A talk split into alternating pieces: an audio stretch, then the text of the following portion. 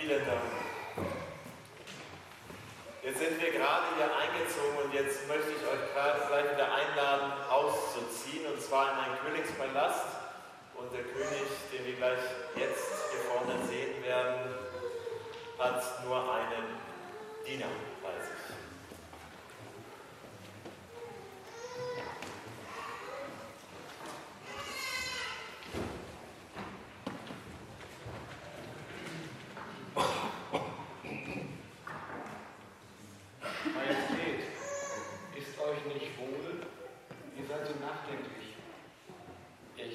hemos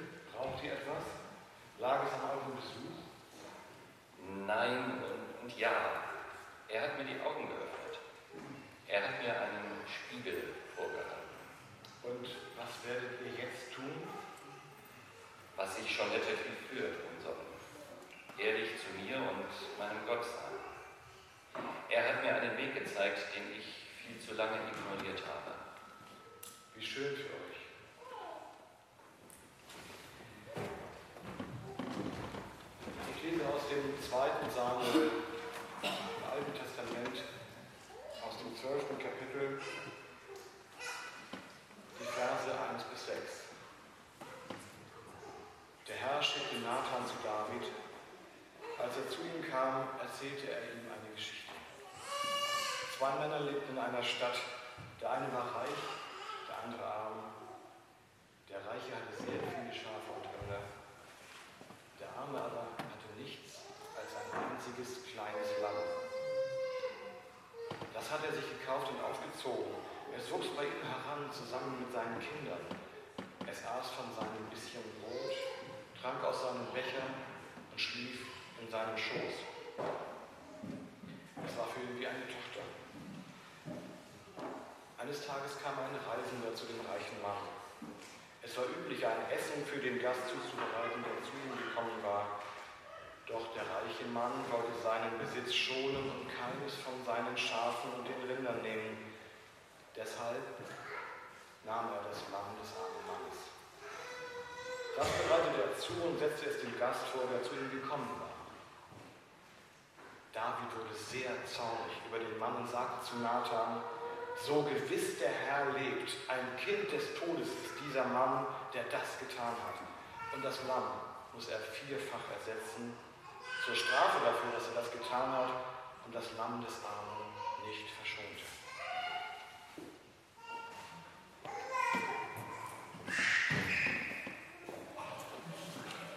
Ich bete noch einmal. Lieber Vater im Himmel, ich danke dir für diese Geschichte, die ein bisschen skurril klingt, ein bisschen äh, aus, aus einer ganz großen Ferne auf uns wirkt. Und ich möchte dich bitten, dass wir das äh, vielleicht durch äh, diese Predigt auch ein bisschen näher an uns herankommen lassen können. Hilf du dabei. Amen. Vor nicht allzu langer Zeit war ich auf der Feier einer nachgeholten Feier meiner Schwiegereltern. Es war nicht mehr der 70., sondern schon der 72. Geburtstag. Und sie haben es dann in ein Fest des Lebens umgetauft.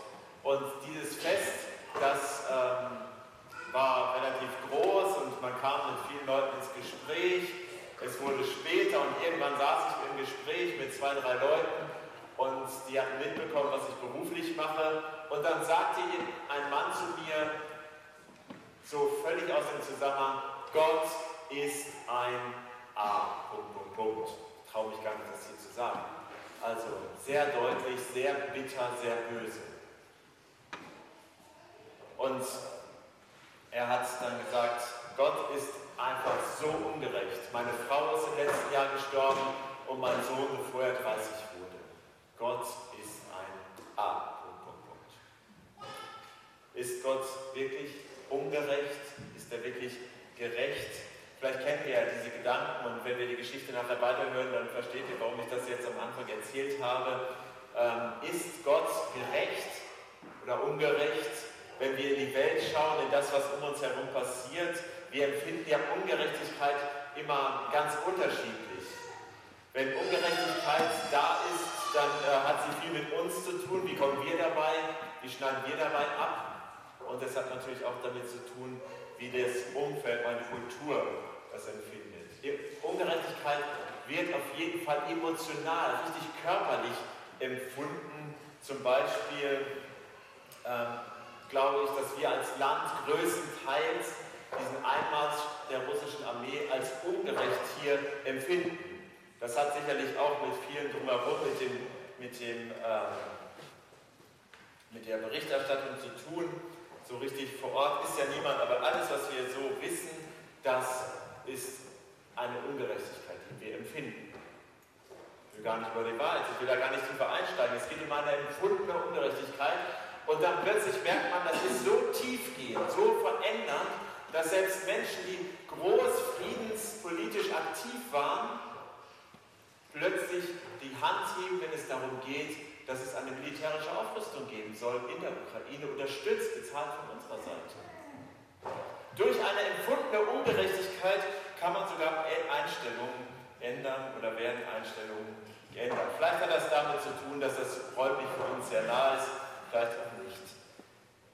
David, dem diese Geschichte erzählt wird, und der sich dann echauffiert und sagt, boah, was für ein Halunke, dieser Typ, der, der das Schaf wegnimmt, das einzige Schaf, das er lieb gewinnt, und er beschreibt das ja so süß, mit ins Bett nimmt, also will man alles gar nicht ähm, vielleicht wissen, aber die, äh, er beschreibt das.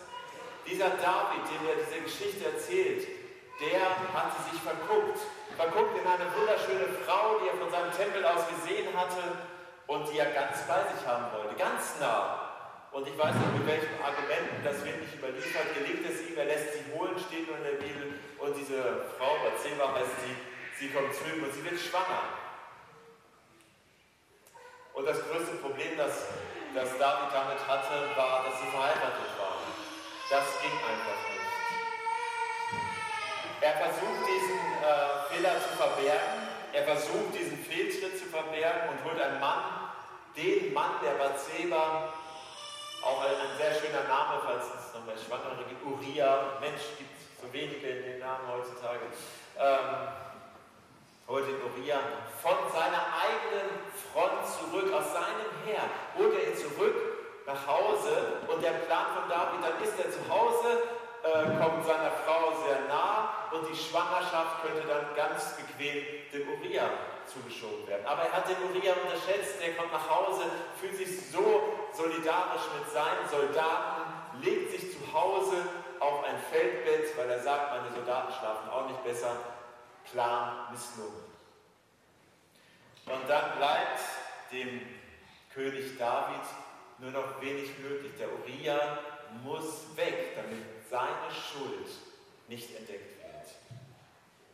Und letztendlich schickt er ihn an die gefährlichste, an die vorderste Front mit dem Ziel und auch dem Anweisung, schickt ihn dorthin, wo er sterben wird. Und das tut er dann auch. Er stirbt an der Front. Plan geglückt. Der Weg ist frei, die Schuld kann verdeckt werden.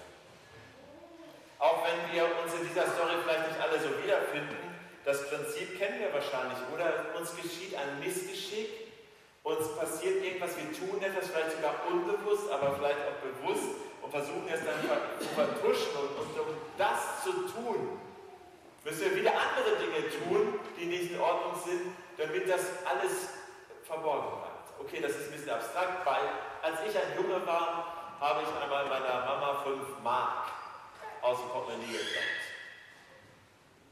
Ich wollte auf den Jahrmarkt, dafür hatten wir aber eigentlich kein Geld, weil ich so gerne äh, an Schieße. Bin sonst auch pazifistisch eingestellt, aber. Und äh, ich habe das auch getan, so dass das niemand mitbekommen hat, aber meine Mutter hat uns gefragt, wo ist das Geld? Ich habe das nicht. Ich weiß auch nicht. Und ich war ja gar nicht da und ich habe Geschichten und noch Geschichten erzählt. Das Problem war, auf dem Rummel wurde ich gesehen. Und dann konnte man es nicht mehr ähm, versteckt halten.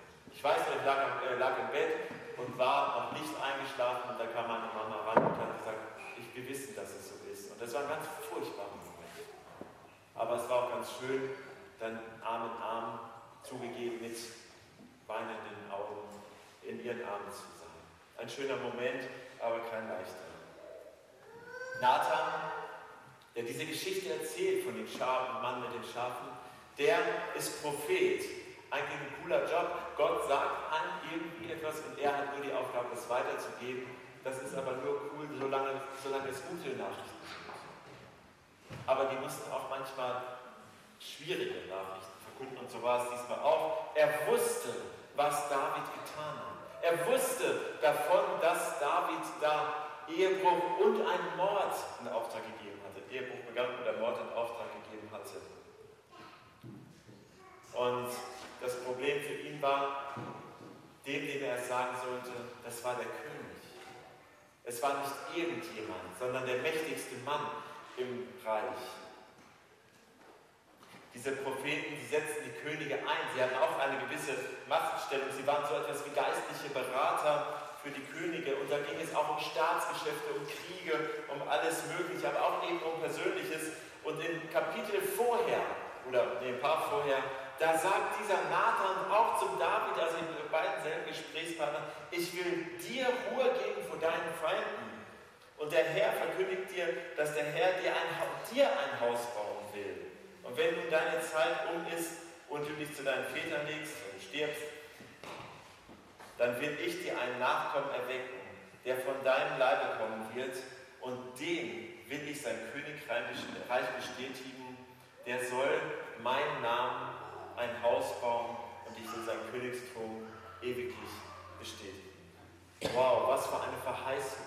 Und woanders lesen wir David, das war ein Mann nach dem Herzen Gottes. Und jetzt plötzlich ganz andere Vorzeichen, Nathan steckt in der Klemme. Er wusste ja von diesen tollen Versprechen, die Gott David gegeben hat. Und jetzt musste er doch Klartext sprechen. Ich weiß nicht, wie erfolgreich es gewesen wäre, wenn er hingegangen hätte, gegangen wäre und gesagt hätte, weißt du was, David, da hast du Mist gebaut. Ob er das hätte hören wollen. Aber das macht er nicht, er macht es ziemlich klug und er sagt, er erzählt diese Geschichte und der David wird selbst sein eigener Richter. Aber all das, was er getan hat, was der David getan hat, den Ehebruch und auch diesen in Auftrag gegebenen Mord, das das war etwas, was Gott nicht möchte. Und in der Bibel lesen wir dann von Sünde. Ein alter Begriff, der bei uns ja auch ein bisschen anders gebraucht wird. Sünde ist alles, was uns von Gott trennt. Das sind nicht nur die einzelnen Taten, sondern es ist auch ein Zustand.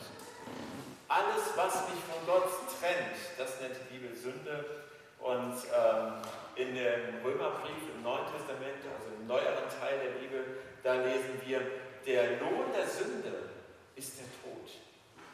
Aber die Gnade, die Gott uns gewährt, ist das ewige Leben, wenn wir gehören zu Christus Jesus, unserem Herrn.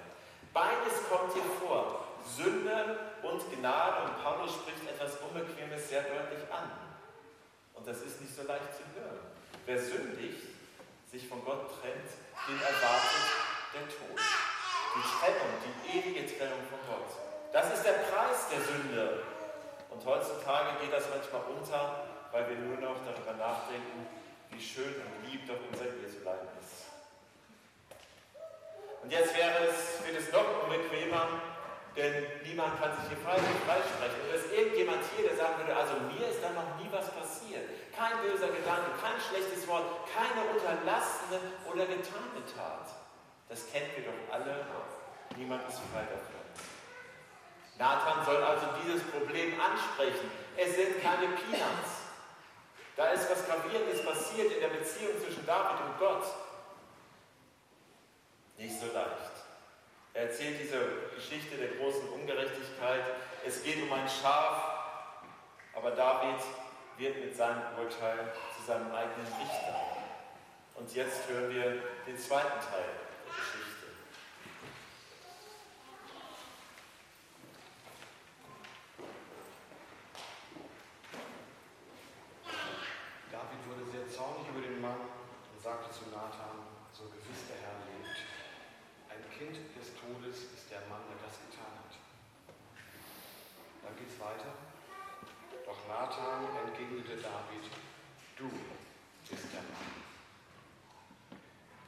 So spricht der Herr, der Gott zum König über Israel gesalbt und dich aus der Hand Sauls gerettet.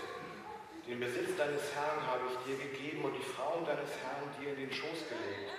Ich habe dir das Haus Israel und Juda gegeben.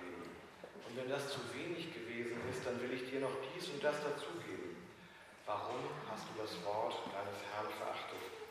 Warum hast du getan, was er verurteilt? Den Ethiter Uriah hast du mit dem Schwert getötet und dann seine Frau geheiratet. Ja, du hast ihn durch das Schwert der Ammoniter aus dem Weg geräumt. So soll jetzt das Schwert für alle Zeit gegen dein Haus gerichtet sein, zur Strafe dafür, dass du mich verachtet hast. Du hast dir die Frau des Ukitas Uriah genommen und sie zu deiner Frau gemacht.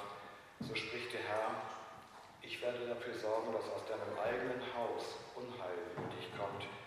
Vor deinen Augen nehme ich dir die Frauen weg und gebe sie einem, der dir nahe steht. Der wird mit deinen Frauen schlafen im hellen Licht der Sonne.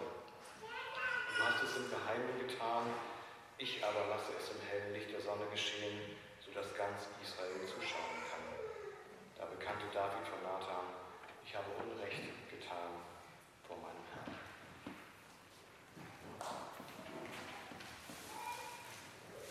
Er lässt David das Urteil selbst sprechen. Du bist der Mann.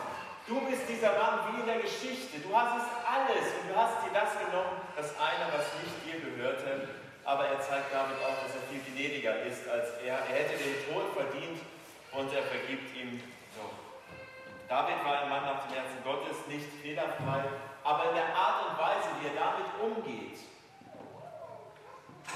dass ihm die Schuld vor Augen geführt wird, ist er doch ein Vorbild für uns. Seine Reaktion, ich bekenne mich schuldig vor dem Herrn, Gott sagt daraufhin, weil du einsiehst, hat, dich der Herr, hat der Herr dir deine Sünden vergeben, du musst nicht sterben. Es hat gedauert. Aber, und er hätte es gerne länger verborgen, aber es hat noch gereicht. Wir können das trotzdem besser machen. Als er die Schuld erkennt, vielleicht nicht zum ersten oder zum ersten Mal wahrnimmt, da bereut er es. Wir unterteilen ja solche Sünden oder Delikte immer in verschiedene Kategorien, oder? Es gibt manchmal so Sünden, die belächelt man sogar so ein bisschen. Das ist ja so ein Kavaliersdelikt oder so etwas. Eine Notlüge oder bei der Steuer, wer tut das nicht? Oder schlimmer, ein Betrug, ein Missbrauch oder ein Mord.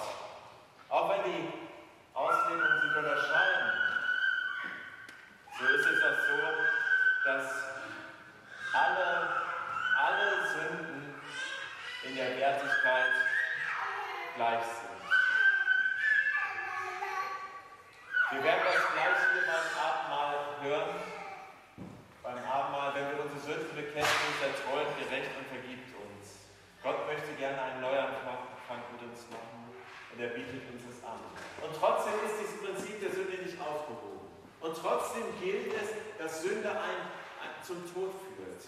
Wie kommen wir da raus? Wir kommen gar nicht da raus, es sei denn, wir wenden uns an den Mann, wo das ganz am Anfang auch schon von Matthias sagte, du bist der Mann.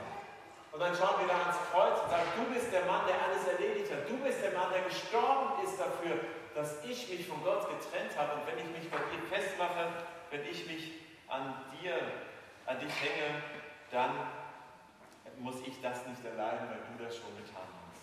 Vergebung ist möglich. Oft werde ich gefragt, warum muss ich überhaupt Warum musste denn Jesus für mich sterben? Ich brauche das überhaupt nicht. Ist ja freiwillig. Aber es ist eine Chance, wieder frei zu werden von diesem Vertuschen, von diesem Verbergen, von dieser Anstrengung, weil ich ganz offen und frei sein kann, weil ich keine Angst haben muss, weil ich aus Vergebung lebe. Was dürfen wir heute mitnehmen? Ganz sicherlich dass es gut ist, anderen durch Liebe und Klarheit Dinge vielleicht auch zu sagen und ihnen damit zu helfen. Nicht leicht, aber es ist hilfreich, so wie Nathan es gemacht hat. Wir können mitnehmen, es ist gut, selbstkritisch zu sein und zu sagen, ey, was ist in meinem Leben eigentlich Stand der Dinge? Wo vielleicht Dinge in Ordnung bringen zwischen Gott und mir. Und wir können diese Chance heute nutzen und uns auf den Weg machen zum Kreuz. Beim Abendmahl treffen wir uns hier vorne und dann macht man sich auf zum Kreuz, weil wir wissen, dort gibt es Vergebung, dort gibt es die Chance eines Neuanfangs, dort kann ich sein. Erinnert ihr euch an, diese, an dieses Versprechen von Jesus? Von Gott an äh, David? Ich will dein, äh, meinen Namen ein Haus bauen mit jemandem aus deinem Geschlecht. Ein Sohn Davids sozusagen, aus der Familie Davids. Das ist Jesus. Damit ist Jesus gemeint und er hat diesen Thron, den Königsthron für ewig bestiegen und Nathan würde das sagen. Du bist der Mann, Jesus. Du bist der Mann, wo es Hoffnung gibt, wo es Veränderung gibt, wo es ein Raus gibt aus diesem Teufelskreis des Verbergens und des nicht authentisch Seins. Ich möchte uns einladen, heute einen Schritt zu tun. Vielleicht gerade dann, wenn wir merken, da belastet mich schon sehr lange etwas und ich schiebe es vor mir her und ich halte es gedeckelt, ich halte es unter. Und es ist so anstrengend, alles zu verbergen. Dann tritt heraus aus der Dunkelheit, komm hier vorne beim Abend gerne dazu und nutze diese Chance, einen Tisch zu machen mit Gott durch Jesus Christus. Dazu laden wir sehr herzlich ein. Amen. Nun noch einmal ganz kurz zurück an den Königshof.